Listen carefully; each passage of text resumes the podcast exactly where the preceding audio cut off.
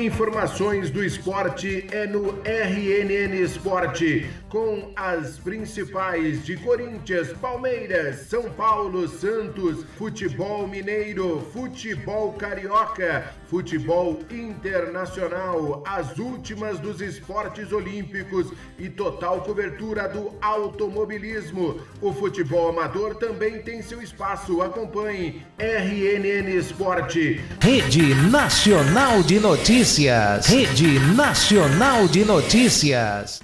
Olá, amigos do RNN Esporte. O campeonato da Fórmula 1 tradicionalmente faz uma pausa no mês de agosto, no auge do verão europeu. E esta pausa, às vezes, não é bem-vinda para algumas equipes, amargando perdas de funcionários. O calendário nem chegou à sua parte mais difícil. Até a segunda semana de agosto até dezembro, em 16 finais de semana, estão previstas 12 provas distribuídas pela Europa, Ásia e Américas. Para outras equipes, a parada é bem-vinda. A preocupação é com a sequência de corridas sem folgas quando a Fórmula 1 retornar. A partir do dia 29, na Bélgica, a Fórmula 1 terá seis etapas em sete finais de semana, passando ainda por Holanda, Itália, Rússia, Turquia e Japão. E a 29 edição do maior Rally das Américas, Roteiro dos Sertões 2021, começa hoje. Vai passar por sete dos nove estados do Nordeste terá largada e chegada em praias paradisíacas, como Pipa e Carneiros. Serão 3.524 quilômetros de percurso total. Três tesouros nacionais estão no roteiro: o entorno do Rio São Francisco, a Serra do Capivara, Patrimônio Mundial da Unesco e um terceiro tesouro baiano ainda a ser revelado. Os Sertões é muito mais que uma competição de rally é um evento em três dimensões: esporte, social e turismo. Serão 10 dias de provas. A tão temida etapa maratona, que não permite apoio mecânico, será realizada no quinto dia. Serão 220 quilômetros de areia pesada dentro de um especial de 330 quilômetros.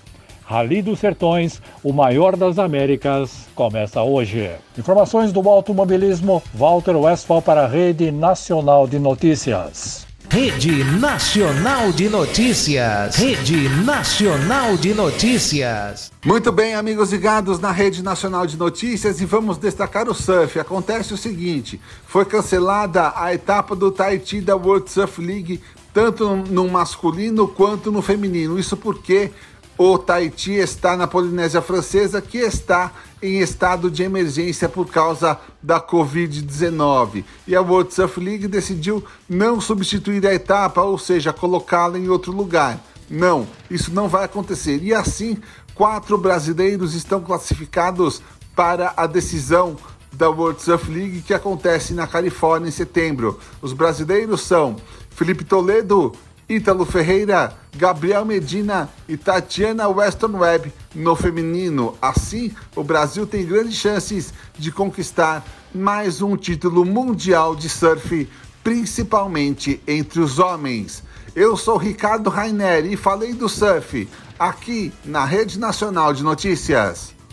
Rede Nacional de Notícias. Rede Nacional de Notícias. Informações do Palmeiras aqui no RNN Esporte. O Verdão, que tem um duelo importante no final de semana, neste sábado às 7 da noite, visita o Atlético Mineiro no Mineirão.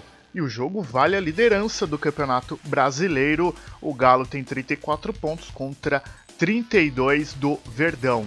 O técnico Abel Ferreira deve utilizar uma base titular. Alguns que foram poupados contra o São Paulo devem aparecer entre os 11 iniciais, mas o que é certo mesmo é que Victor Luiz e Renan estão suspensos, então são desfalques já garantidos pelo Palmeiras. O goleiro Vinícius Silvestre, que ainda se recupera de uma lesão no joelho, e também o lateral Jorge, que passou por uma cirurgia no joelho recém-contratado, esses também não jogam. O provável Alviverde tem o Everton no gol, Marcos Rocha, Luan Gustavo Gomes e Piquerez, esse que deve fazer sua estreia na defesa. No meio de campo, Danilo, Zé Rafael, Rafael Veiga e Dudu.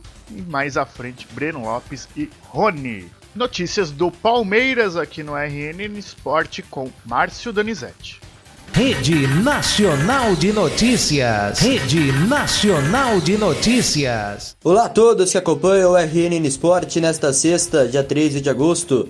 Eu, Júlio Gotardo, trazendo as informações, notícias do Santos Futebol Clube, que garantiu a vitória, né? Pelo menos ontem, pela Sul-Americana, jogando em seu manto, jogando na Vila Belmiro, ainda sem o Marinho, né? Marinho, uma ausência grande para o Santos. Marinho, que, como todos sabem, é, teve uma grande importância né, no, na temporada passada, levando o Santos na final da Libertadores, junto com a sua dupla Soteudo. O Santos, que dos 11 jogadores titulares que tinha na partida de ontem contra a equipe é, de ontem contra a partida do Libertar, apenas um estava naquela final contra o Palmeiras no Maracanã. Então, para ver quanto que é difícil trabalhar, né? Porque fica complicado realmente para o técnico Fernando Diniz. É, algumas críticas para o técnico existem, e também com razão, devido a algumas mudanças, alterações é, que o Santos acaba fazendo durante as partidas ou do jeito que entra, porém fica complicado às vezes devido a este fato, uma mudança muito grande. 10 jogadores, pouco mais de 6 meses foi a final, né? É, contra a equipe do Palmeiras e assim mudou praticamente o time inteiro, né? Então fica complicado, por mais que tenha chegado algumas contratações. Na partida, o Santos abriu o placar com gol de Carlos Sanches de pênalti boca negra e empatou no segundo tempo. E aí no final do jogo, é, o Libertar acabou fazendo gol contra e assim o Santos acabou saindo vitorioso da partida pelo placar de 2 a 1.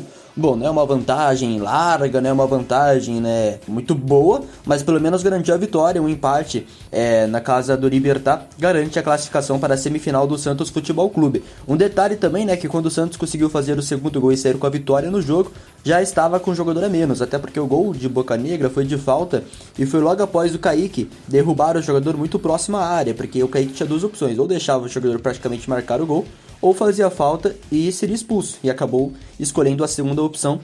Então o Kaique também é um zagueiro novo, de muito, muita responsabilidade, um grande jogador, né, decidiu fazer esta falta e vai desfalcar o Santos também na partida de volta. E, bom, e para isso o Santos, né, na partida de volta, vai depender muito do goleiro João Paulo. Isso que não, não gera certo medo na torcida Santista, né? Porque é um goleiro que vem fechando o gol, é um goleiro que vem se destacando cada dia mais, e mesmo assim, né, tem uma concorrência muito grande com o John. Entre os confrontos, né, o Santos vai ter a partida contra o Fortaleza pelo Campeonato Brasileiro neste domingo, e aí depois viaja para o Paraguai onde na quinta-feira, dia 19 de agosto, decide ou não a classificação aí para a semifinal, melhor dizendo, desculpa, da Sul-Americana. Bom, essas são as informações do Santos nesta sexta, dia 13 de agosto. Júlio Gotardo para a Rede Nacional de Notícias. Rede Nacional de Notícias. Rede Nacional de Notícias. Fala, torcedor de todo o Brasil que acompanha o RNN Esporte desta sexta-feira. Eu sou Igor de Oliveira, chego com informações da dupla Grenal aqui para a Rede Nacional de Notícias. E começar o giro de informações falando pelo tricolor gaúcho que amanhã fará um confronto de tricolores pelo O Brasileirão. O Grêmio enfrentará o São Paulo aqui na capital paulista, né? Confronto no Morumbi amanhã às 21 horas. E o Grêmio tem um fator aí interessante a seu favor.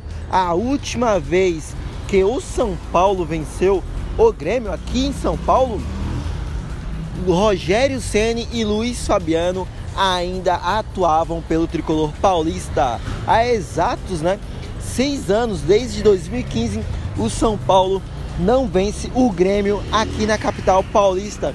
E nesse período de tempo, né, houveram alguns jogos interessantes, como a semifinal da Copa do Brasil do ano passado. E outro detalhe que vem desse confronto é que o São Paulo é o primeiro time fora da zona de rebaixamento e o Grêmio é o vice-lanterna. Então é um jogo qual as duas equipes querem vencer acima de tudo.